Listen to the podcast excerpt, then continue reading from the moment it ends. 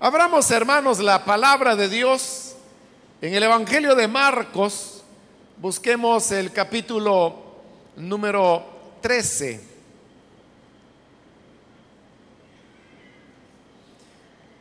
Los días martes hemos venido estudiando el Evangelio de Marcos y hemos ido avanzando versículo a versículo y ahora vamos a leer el pasaje que corresponde para esta oportunidad.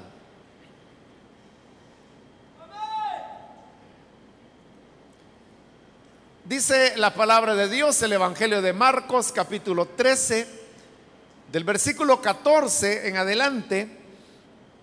Ahora bien, cuando vean el horrible sacrilegio, donde no debe estar, el que lee, que lo entienda, entonces los que estén en Judea huyan a las montañas.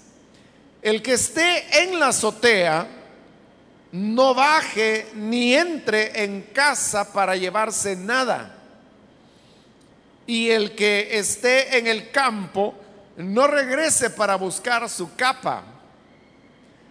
Hay de las que estén embarazadas o amamantando en aquellos días. Oren para que esto no suceda en invierno, porque serán días de tribulación, como no la ha habido desde el principio, cuando Dios creó el mundo, ni la habrá jamás. Si el Señor no hubiera cortado esos días, nadie sobreviviría. Pero por causa de los que Él ha elegido, los ha acortado.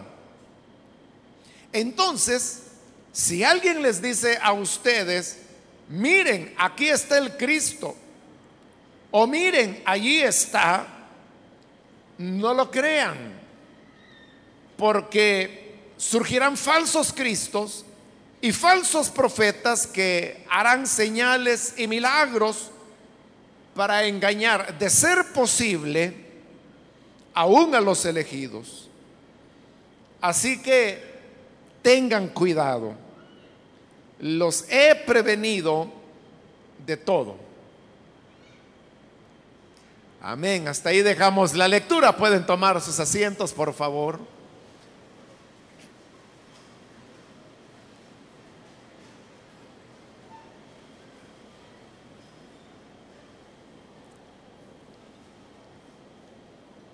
En la ocasión anterior comenzamos a estudiar este capítulo 13 del Evangelio de Marcos.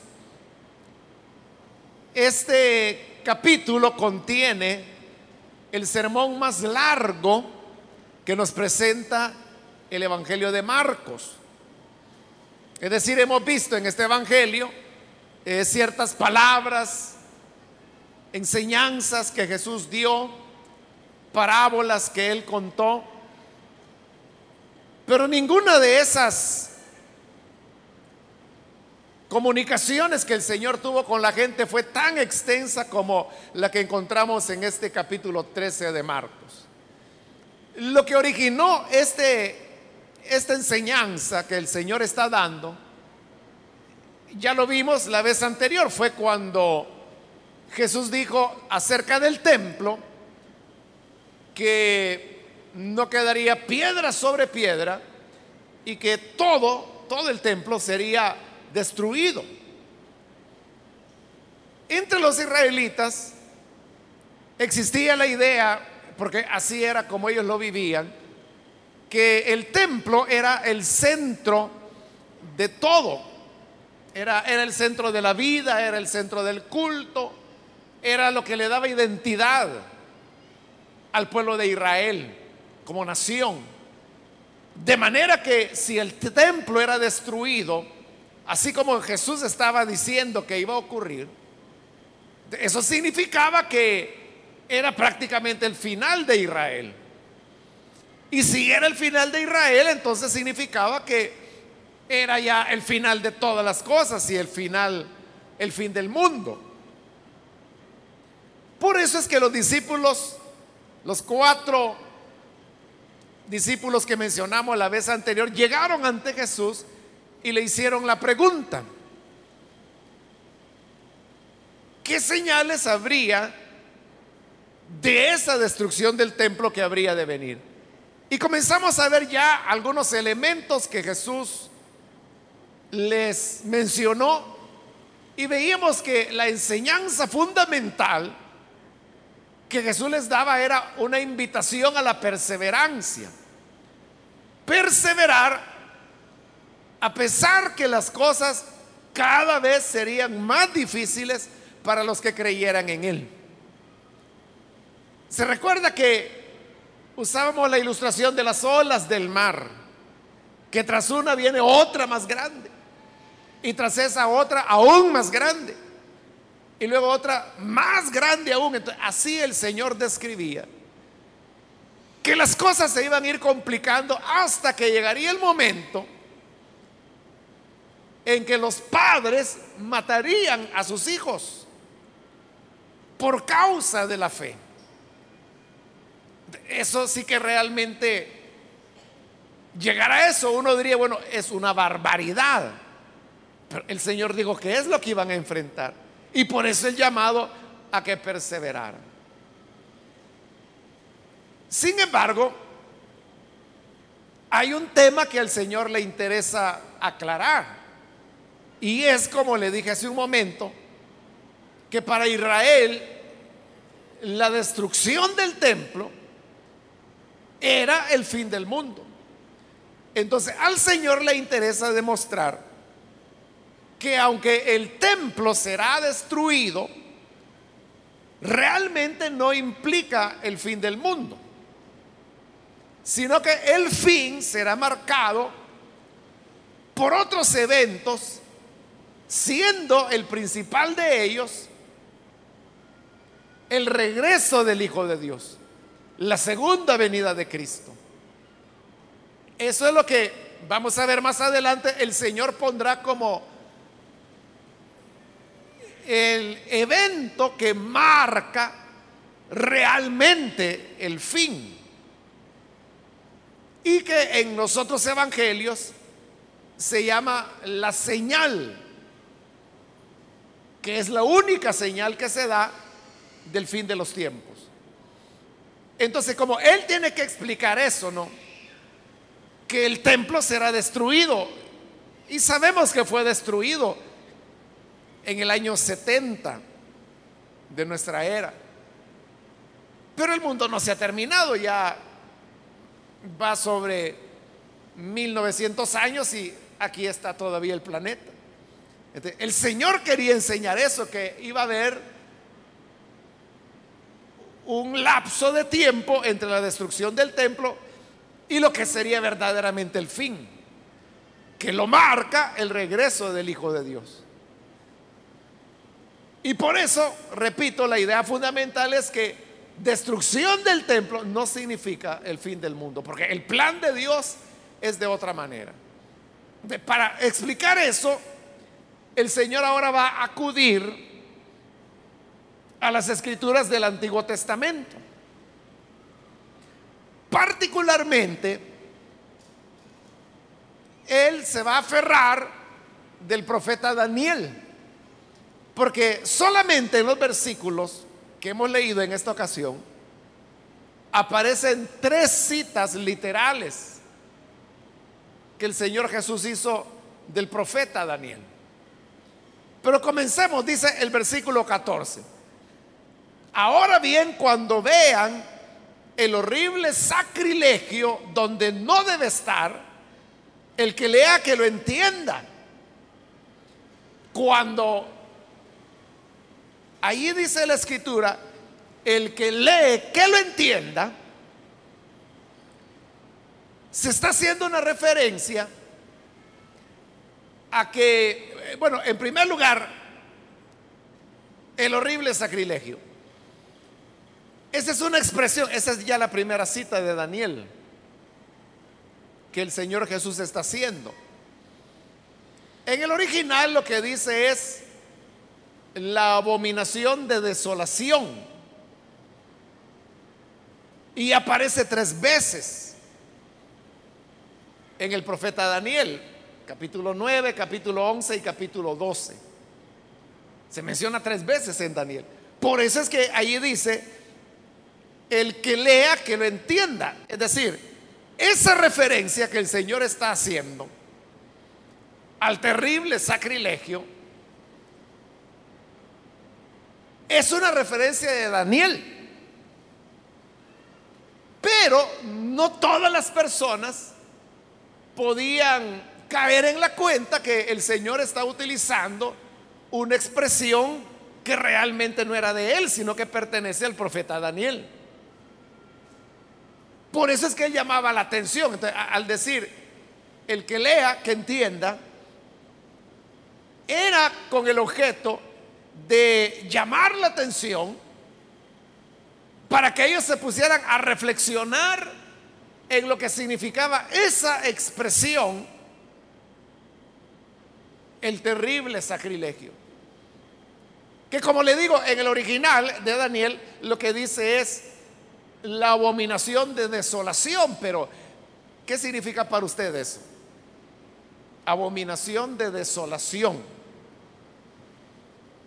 Como que uno no entiende, ¿verdad? ¿Qué, qué significa eso de desolación y de abominación? Pero eso simplemente es una expresión que traducido, digamos, a la manera como nosotros hablamos, lo más cercano sería, como dice ahí la escritura, el horrible sacrilegio. Sabemos que es un sacrilegio. Un sacrilegio es cuando se irrespeta algo que es sagrado.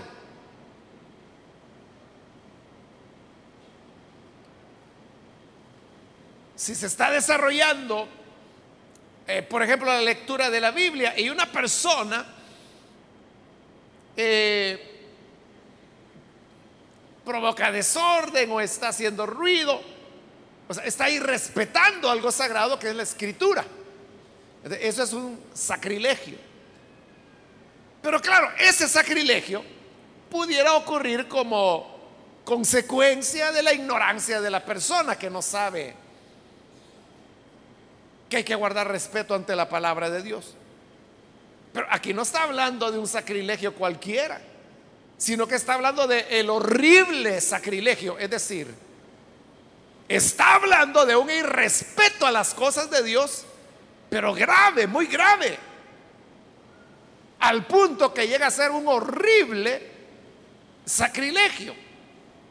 De eso hablaba Daniel, de un horrible sacrilegio y como le dije, lo menciona tres veces en su libro. Ahora, ¿a qué se refería Daniel con eso?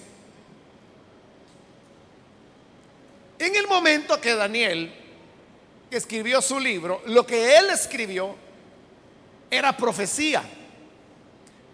Profecía de eventos que habrían de ocurrir en el futuro. Pero que en el momento cuando el Señor Jesús lo dijo, eso ya era historia.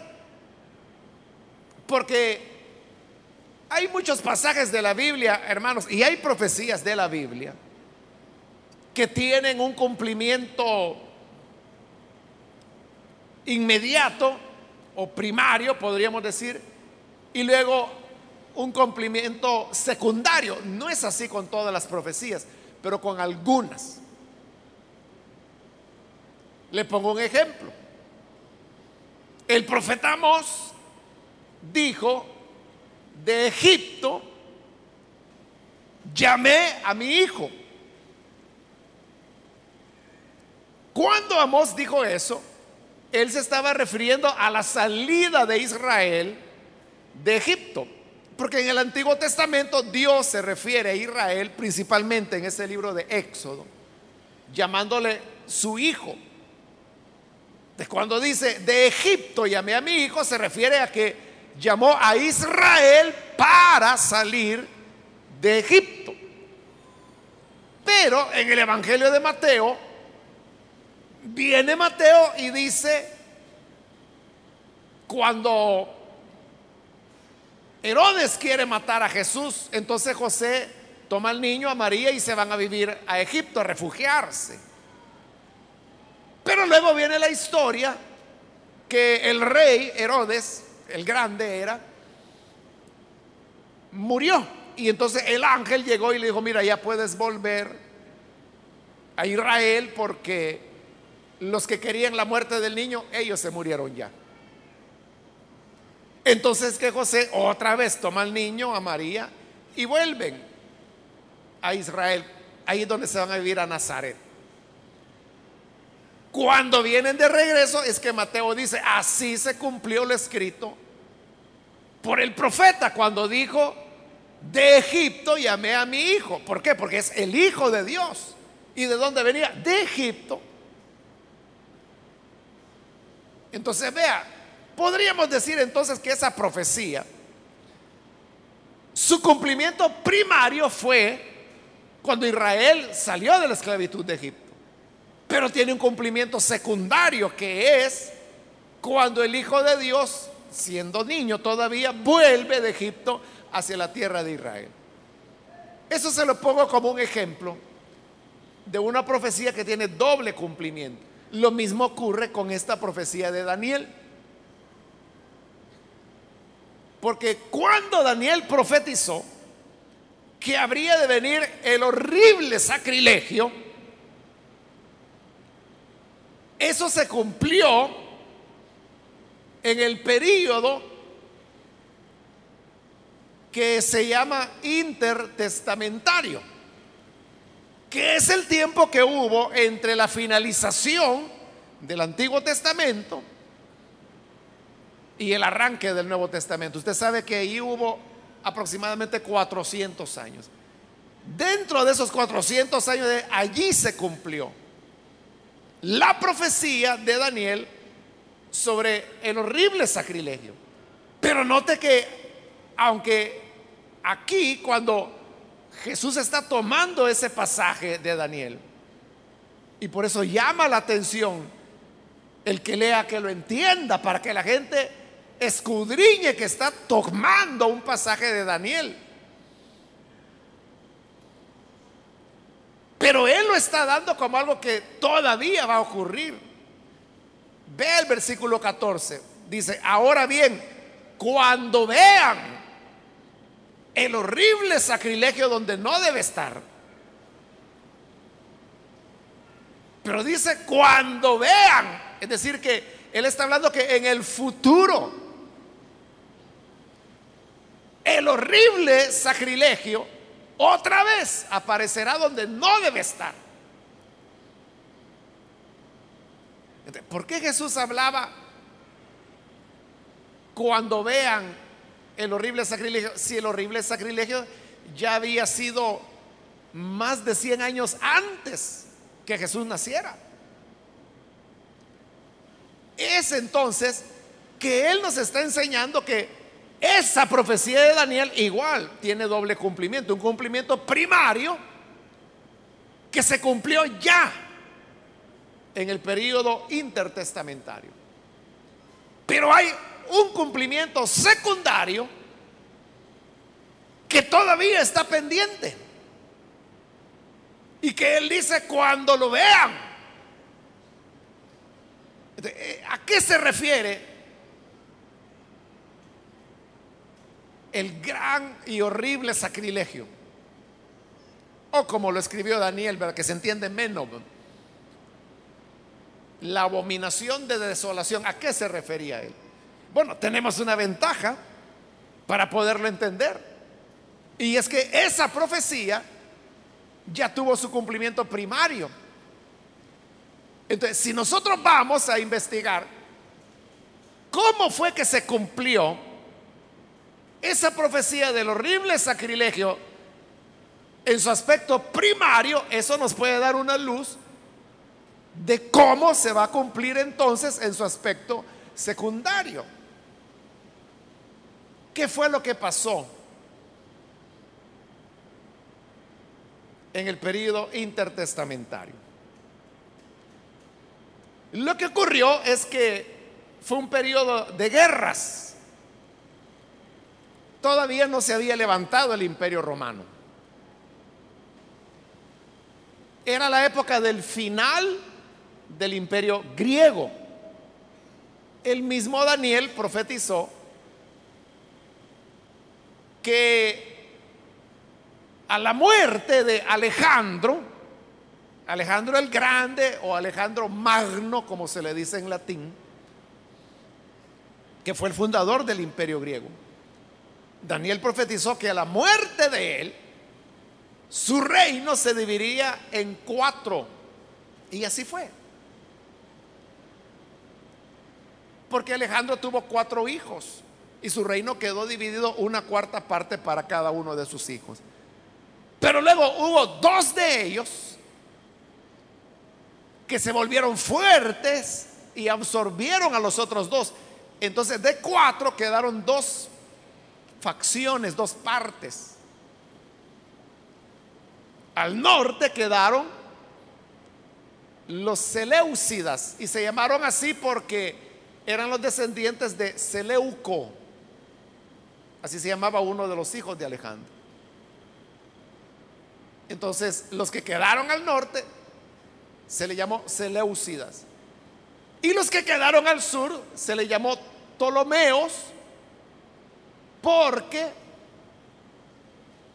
Ptolomeo se llamaba el otro hijo de Alejandro. Entonces comienza una serie de guerras entre Ptolomeos y Seleucidas, es decir, entre el reino del norte y del sur. Todas esas guerras también las profetizó Daniel. Usted las puede encontrar en el capítulo 11 de Daniel, que es un capítulo largo, pero es largo porque es una profecía que detalle a detalle va describiendo todos los enfrentamientos que tuvieron los Ptolomeos y los Seleucidas. Pero había un problema. Y es que yo le he dicho que los Seleucidas estaban al norte, los Ptolomeos estaban al sur. Pero el problema era que en medio quedaba la tierra de Israel. Entonces cuando los Seleucidas atacaban a los Ptolomeos, pasaban arrasando a Israel. Cuando los Ptolomeos devolvían el ataque, pasaban arrasando a Israel. Entonces Israel sufrió muchísimo. Hasta que finalmente aparece en el norte, entre los Seleucidas, un rey que se hace fuerte y que recibió el nombre de Antíoco Epífanes. Antíoco, como se volvió fuerte, lanza un nuevo ataque sobre los Ptolomeos, pero tampoco los puede vencer. Pero entonces él se queda con la tierra de Israel. Que como le dije, era el territorio que había quedado en medio, que por un rato era del uno, por rato del otro, por rato no era de nadie. Los dos le daban duro. Bueno, pero en esta ocasión, Antíoco se queda con el territorio de Israel. Pero cuando se queda con el territorio de Israel, Antíoco comienza una persecución religiosa. Porque Antíoco lo que quería era borrar por completo el culto a Dios de la tierra de Israel. Y para borrarlo comienza a tomar normas y leyes, como por ejemplo que en día sábado obligaba a los israelitas a trabajar. Les prohibía que se circuncidaran. Los obligaba a quebrantar los diez mandamientos. Es decir, él fue terrible, fue una época difícil para Israel, porque Antíoco lo que quería era destruir el culto al verdadero Dios. Pero Antíoco sabía que el templo era lo más sagrado que Israel tenía. Entonces lo que él hizo fue entrar al templo. O sea, solo eso ya era una profanación. Pero no le bastó eso, sino que llevó una imagen de Baal y la puso donde estaba el altar del sacrificio. ¿Puede imaginar eso? En el templo de Dios, en el altar del sacrificio, ahí pone una imagen de Baal, pero no solo eso, sino que ofrece a una cerda, a una tunca, como diríamos nosotros, y la sacrifica. Porque él sabía que el cerdo era para el judío y para la ley también un animal inmundo. ¿De qué es lo que él está haciendo? Está profanando el templo de Dios. Esa es la horrible profanación. Por eso yo le decía, no era una profanación que alguien por ignorancia no sabía que en la iglesia no se platica. Y entró hablando en alta voz, pero él no sabía, o sea, no, él sabía lo que estaba haciendo. Y hace la horrible profanación porque pone un ídolo en la casa de Dios, en el templo de Dios. Esa es la el horrible sacrilegio o la abominación de desolación como la llamó Daniel. Bueno, esa, es la historia, eso es lo que pasó. Entonces, ¿qué, ¿qué es el horrible sacrilegio? Es el intento de destruir el culto al verdadero Dios y cambiarlo por el culto a otro Dios que en ese caso era Baal. Si usted quiere informarse más de la historia, de, todo esto que le estoy diciendo, eh, yo le recomiendo que lea un libro que no es muy largo. Se llama Primero de Macabeos. Y es un libro que lo puede encontrar en lo que la gente llama la Biblia católica. Es de los libros que décadas atrás se llamaban los libros apócrifos. Pero ese fue un término incorrecto, entonces por eso es que hoy se habla de libros deuterocanónicos.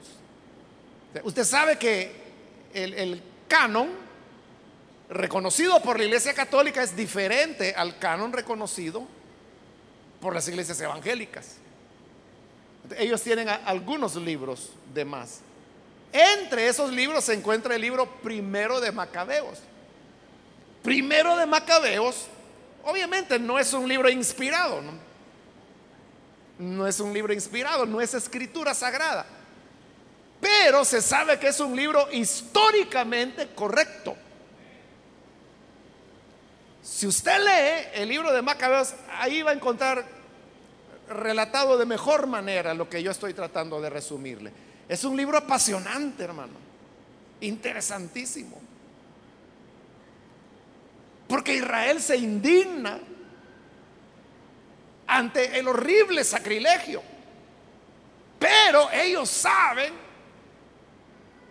que militarmente están destruidos que no pueden enfrentarse contra los Seleucidas, que son un imperio que por años han estado luchando contra los Ptolomeos y no han podido ser derrotados. ¿Cómo hacerle frente a un imperio? Entonces es cuando se levanta la familia de los macabeos.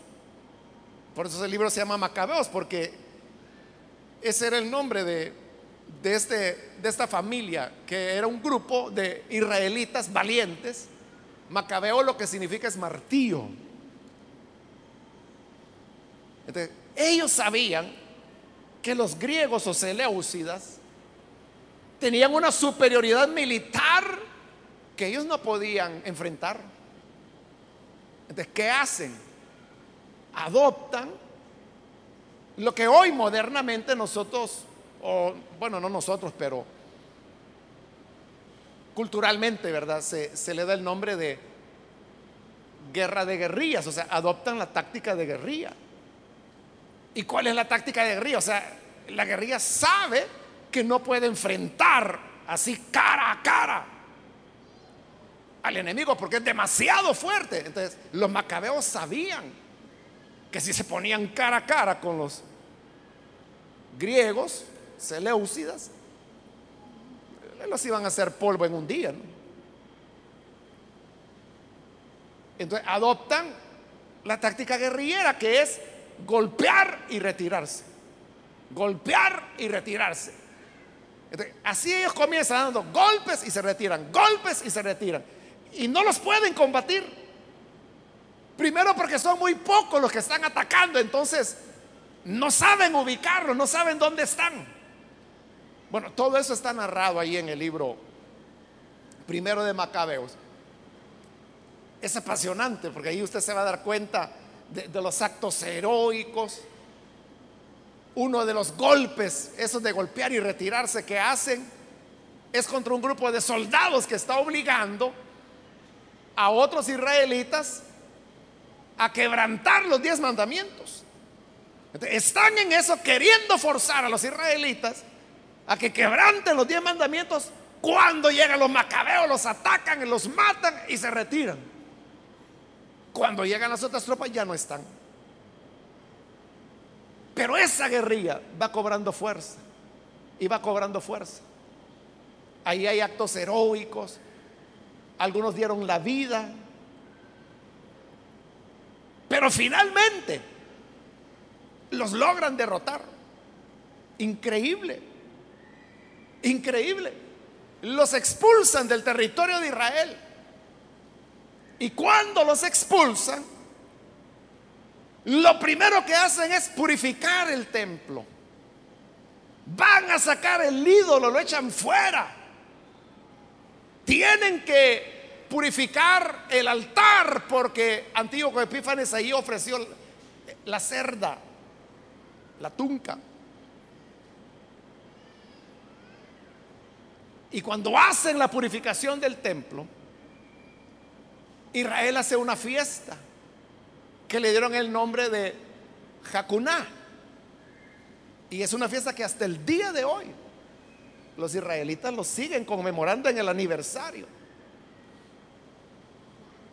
Lastimosamente eso no duró mucho. O sea, esa liberación duró un tiempo corto relativamente. Pero luego volvieron a venir los griegos y vuelven a someter a Israel. Y no sabría decirle si afortunada o desgraciadamente, esa era ya la época cuando el imperio romano venía creciendo. Y el imperio romano, ellos sí terminan derrotando a los Seleucidas y a los Ptolomeos, a todos e Israel sigue sometido. Y una vez los romanos han sometido a Israel, aproximadamente 100 años después, nace el Hijo de Dios. Y ahora el Hijo de Dios aquí nos está diciendo, cuando vean el horrible sacrilegio, y, no eso ya había pasado, pues. Y no hasta había una fiesta, la Jacuná, que lo que hace es celebrar que se deshizo el horrible sacrilegio, pero ahora el Señor está diciendo, lo van a ver. significa que viene. Ahora, ¿por qué yo me he puesto a contarle la historia? Porque yo le dije, si vemos las características de cómo fue el cumplimiento primario de la profecía de Daniel, eso nos da pistas para entender cuál será el cumplimiento secundario, que es del que Jesús está hablando acá. Y yo creo que con lo que le he dicho, usted ya entendió a qué se refiere Jesús, ¿verdad? Así es, ya, ya lo entendió. Está hablando de lo que nosotros popularmente llamamos el anticristo. Y digo popularmente porque ese es el nombre que nosotros le damos, pero la Biblia no le da ese nombre. Le llama la bestia o le llama el hijo de maldad. Esos son los nombres que la Biblia le da. Pero entonces, ¿qué es lo que va a ocurrir? Lo que ocurrirá es que vendrá una nueva horrible profanación. Y es lo que dice Segunda de Tesalonicenses, capítulo 2. Creo que es el versículo 12. No me crea mucho, pero por ahí. Dice que aparecerá el hombre de maldad que se opondrá a todo lo que es objeto de culto todo lo que tenga que ver con Dios se va a oponer al extremo, dice, entrará en el templo de Dios haciéndose pasar por Dios. Es decir, lo mismo que Antíoco Epífanes hizo, es lo que la bestia o el hombre hijo de maldad hará en el tiempo por venir. Pero entonces, ¿cuáles son las instrucciones? Leamos de nuevo el versículo 14. Cuando vean el horrible sacrilegio donde no debe estar, que es en el templo, el que lee que lo entienda. Por eso le he explicado para entender a qué se refiere Daniel. Entonces dice, los que estén en Judea huyan a las montañas. vea cuál es la instrucción. La instrucción no es resistan, luchen por la fe. No. Les está diciendo, huyan. Huyan a las montañas. Irse a las montañas precisamente a refugiarse. Eso es lo que los macabeos hacían. Por eso yo le decía, si puede, ¿verdad? Y le interesa, Lea el libro primero de Macabeos y, verá que es una, es apasionante, es lindo el libro. Es lo que ellos hacían en las montañas, se escondían porque ahí no los podían hallar. Y dice el 15, el que esté en la azotea de su casa, no baje ni entre en casa para llevarse nada. Es decir, lo que Jesús está diciendo es cuando ustedes vean que viene el horrible sacrilegio. Huyan, pero huyan pronto. Ahí en el 15, cuando dice los que estén en la azotea, no bajen ni entren en casa para llevarse nada. Hay que entender cómo eran las casas en la época de Jesús. Algunas casas que eran las menos, las menos, pero habían algunas que tenían segunda planta, tenían azotea. Pero en la época de Jesús, las gradas para subir a la segunda planta no estaban adentro de la casa, estaban afuera. Entonces la gente podía subir a la azotea directamente de la calle sin tener que entrar a la casa. Diferente, ¿verdad? A cómo son las casas o los edificios hoy en día. Porque en los edificios de hoy en día, las gradas para subir a una segunda planta están adentro de la casa. En edificios, las gradas que están afuera son las gradas que se llaman de emergencia, que sirve para eso, para emergencias, cuando hay terremotos, cuando hay incendio. Pero lo normal es que la grada está adentro. Pero como en la antigüedad estaban afuera, ahora usted puede entender el versículo 5. El que esté en la azotea no baje ni entre en casa. Porque directamente de la azotea, ellos salían a la calle. Entonces Jesús les dice, no entren en la casa a llevarse nada, sino que ya que están en la calle, huyan. Y el 16, el que esté en el campo, no regrese para buscar su capa. Si está trabajando en el campo y ahí estallaba el momento del peligro, el Señor dijo, no vuelva a casa. De una vez. De ahí del campo, huya y no vuelva. Y eso, hermanos, exactamente es lo que sucedió en el año 66. Porque nosotros hablamos mucho del año 70, porque el año 70 es cuando se produce la destrucción de Jerusalén y del templo. Pero la guerra realmente comenzó en el año 66 y terminó hasta el año 72. los cristianos, cuando vieron que venían las fuerzas romanas para atacar a Jerusalén, ellos se acordaron de lo que Jesús había dicho. Huyan. Y es lo que los cristianos hicieron. Huyeron. Por eso sobrevivieron. Por eso sobrevivieron, porque el Señor ya les había advertido. Versículo 17. Hay de las que estén embarazadas o amamantando en aquellos días. No es que tenga nada de malo el embarazo o amamantar un bebé. Y tampoco hay ningún misterio ahí. Es bien simple.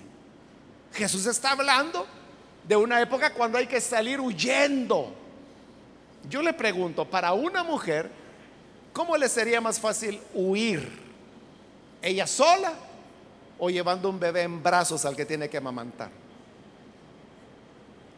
¿Quién tiene mejores posibilidades de huir? Una mujer que no está embarazada o la que está embarazada. Es obvio, ¿verdad? Quien tendrá más dificultades es la que está embarazada o la que está amamantando. Por eso el Señor dijo, ay de las que estén embarazadas o amamantando, porque les va a costar más la huida. Versículo 18, oren para que esto no suceda en invierno. ¿Por qué no en invierno? Porque en Israel hace mucho frío en el invierno. Y si el Señor les estaba diciendo que no regresaran, pero ni a recoger la capa, significaba que ellos iban a huir de sus casas sin ropa apropiada para invierno. No porque no la tuviesen, sino que porque la huida no les iba a dar tiempo de ir a recogerla. Por eso él dijo, oren, que Dios tenga misericordia y que no les toque huir en invierno. Y dice el 19, y este versículo 19 es la segunda cita literal, palabra a palabra del profeta Daniel porque serán días de tribulación, como no la ha habido desde el principio cuando Dios creó el mundo, ni la habrá jamás. Entonces Jesús está diciendo que esa tribulación que vendría no tiene comparación con ningún otro momento desde que Dios creó el mundo y hasta que termine. Por eso es que se le da el nombre de la gran tribulación para diferenciarla de las tribulaciones comunes y que a diario nos toca vivir. Y dice el versículo 20, o sea, tan grande será la tribulación, que dice el 20, si el Señor no hubiera cortado esos días, nadie sobreviviría pero por causa de los que Él ha elegido, los ha acortado. La tribulación será tan grande y habrá tantas muertes que si esos días se extendieran, ahí lo dice claro, nadie sobreviviría. el ser humano desaparecería de la tierra. Pero en la tierra Dios tiene elegidos. Y por eso es que dice, por causa de los que Él ha elegido, los ha acortado. ¿Y por qué los acorta? Para que los que Él ha elegido sobrevivan. Eso es lo que Pablo dijo en su carta a los Corintios, que el Señor nunca nos enviará una prueba más grande que la que podemos soportar. Juntamente con la prueba, Él dará la salida. Entonces, mire el cuidado de Dios. Ve el cuidado de Dios. Él siempre está pendiente de los que Él ha elegido. Si Él nos ha elegido, entonces Él está cuidando que no vayan a venir situaciones que nos van a abrumar o que nos pueden hacer no sobrevivir. Él los acorta. 21. Entonces si alguien les dice a ustedes, miren, aquí está el Cristo, o miren, ahí está, no lo crean, porque surgirán falsos cristos y falsos profetas que harán señales y milagros para engañar, de ser posible, aún a los elegidos. Entonces, se nos está hablando otra vez de falsos cristos, pero se recuerda que el Señor ya había mencionado eso en la primera parte. Él dijo que vendrían muchos, versículo 6 de este mismo capítulo 3. Vendrán muchos que usando mi nombre dirán, yo soy, y engañarán a muchos. Ya lo había mencionado. ¿Por qué lo está mencionando otra vez? Porque hoy él está hablando de otra época. Ya no está hablando de la época que les iba a tocar vivir a los discípulos, sino que está hablando de una época que está por venir todavía. Y dice que estos falsos cristos no, no van a ser locos peludos que andan por ahí diciendo yo soy el Cristo. Sino que dice, harán señales y milagros tan poderosos, tan evidentes, que dice que van a engañar, de ser posible, a uno de los elegidos. Es decir, que si fuese posible, engañar a los elegidos de Dios, estos falsos cristos los engañarían. Pero gracias a Dios que a los elegidos de Dios no es posible engañarlos. ¿Sabe por qué no es posible? Porque el que es elegido de Dios está sellado con el Espíritu Santo. No puede ser engañado. El Señor dijo, mis ovejas oyen mi voz y no siguen la voz del extraño. Pero será tan grande los milagros y las señales que los falsos cristos harán. Será tan poderoso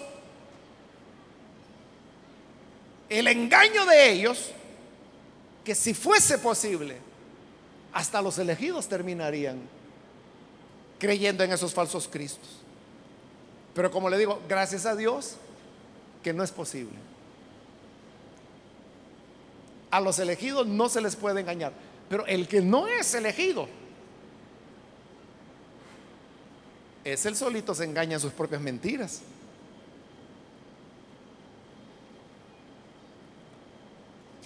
Quiera Dios que si usted todavía no ha recibido a Jesús y ha venido hoy, y usted dice, bueno, ¿yo cómo puedo saber si soy o no soy un elegido? Es fácil.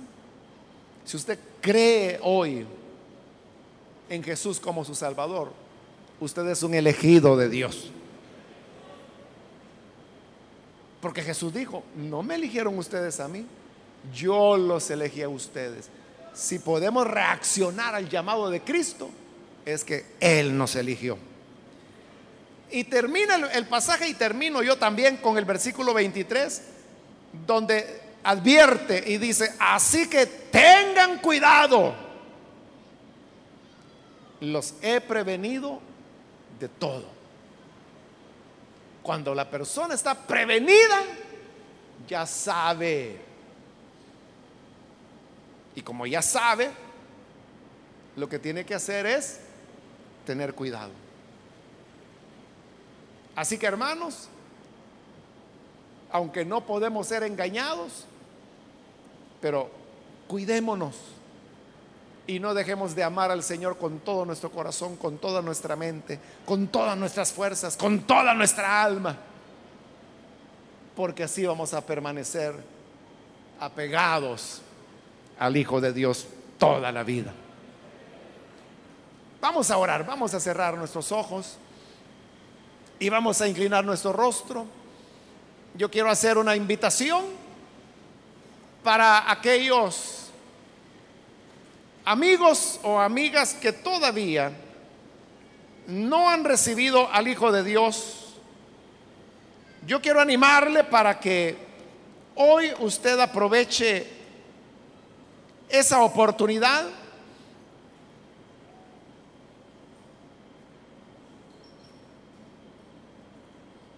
Si usted necesita venir para creer en el buen Salvador y usted quiere tener la seguridad que es elegido, que es elegida de Dios,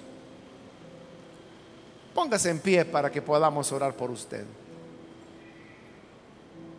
¿Hay alguna persona?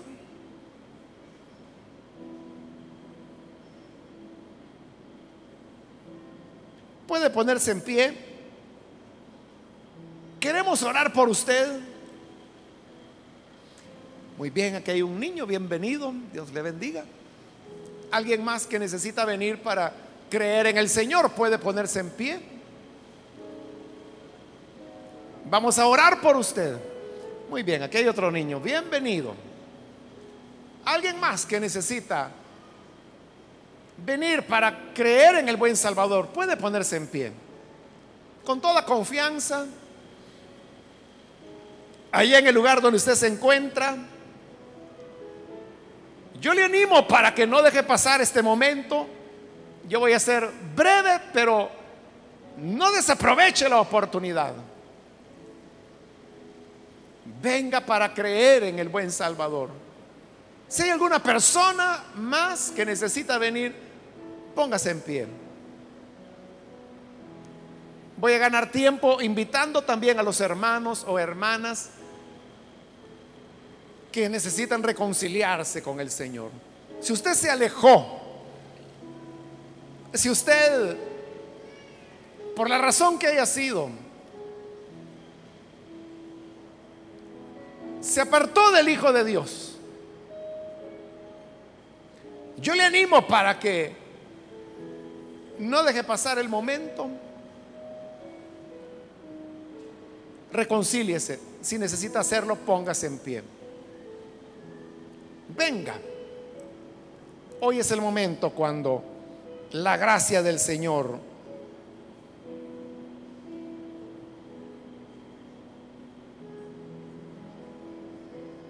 le está llamando.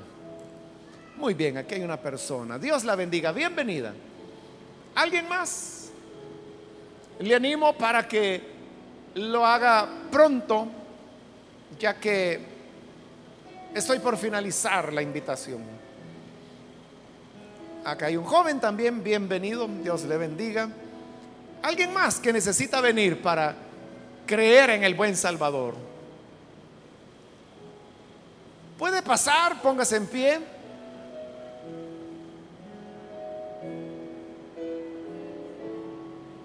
Muy bien, de este lado hay otra persona, Dios la bendiga. Voy a finalizar. Acá hay otro hombre que pasa, Dios lo bendiga, bienvenido. ¿Hay alguien más? Hago la última invitación. Si necesita venir por primera vez al Señor o reconciliarse, póngase en pie.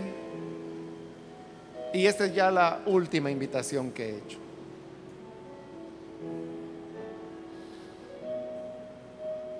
A usted que nos ve por televisión también le invito para que se una con estas personas que han pasado acá al frente, ore con nosotros y reciba también a Jesús como su Salvador.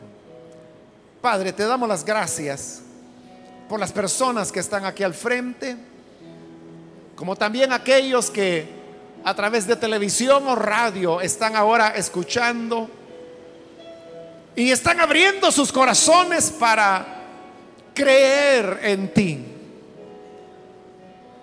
Yo pongo, Señor, cada una de estas personas ante tu presencia y te ruego que puedas darles la salida perdonando sus pecados. En este momento cuando ellos responden a tu invitación, dan evidencia que son tus escogidos. Y como escogidos, no podrán ser engañados. Guárdales en tu seno, guárdales en tu verdad. Y que no vayan, Señor, alejarse de ti. Bendice a tu iglesia. Tú nos has dicho que nos has advertido y por lo tanto debemos cuidarnos. Ayúdanos, Señor, para no jugar con nuestra redención, sino que vivamos cuidándonos, porque nos has dado claras advertencias de cómo serán las cosas. En el nombre de Jesús nuestro Señor lo pedimos. Amén y amén.